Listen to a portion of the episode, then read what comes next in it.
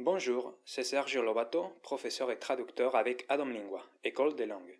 N'hésitez pas à nous contacter pour suivre des cours de langue avec nous. Aujourd'hui, je vous présente le conditionnel.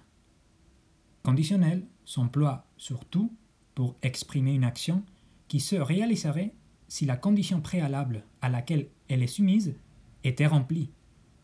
Par exemple, lo si... Je le ferai si... Et ensuite, la condition. Le conditionnel peut marquer l'atténuation, la politesse, quand le verbe exprime un souhait, une volonté, un conseil ou bien une suggestion.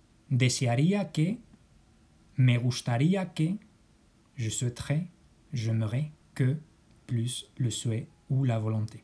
Le conditionnel peut exprimer la probabilité et la conjecture dans le passé. Ensuite, il faut noter que le conditionnel du verbe querer, vouloir, et aussi le verbe deber, devoir, et poder, pouvoir, peuvent être remplacés par le subjonctif imparfait car il s'agit d'une forme de politesse plus répandue. Par exemple, le verbe querer qui fait querría en conditionnel, eh bien, on utilise en espagnol plus souvent quisiera.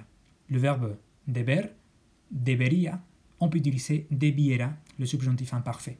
Et le verbe poder, qui fait, qui fait au conditionnel podría, peut être remplacé par le subjonctif imparfait pudiera. J'espère que ce podcast vous sera intéressé. C'était votre podcast quotidien d'espagnol avec Sergio da Domingua.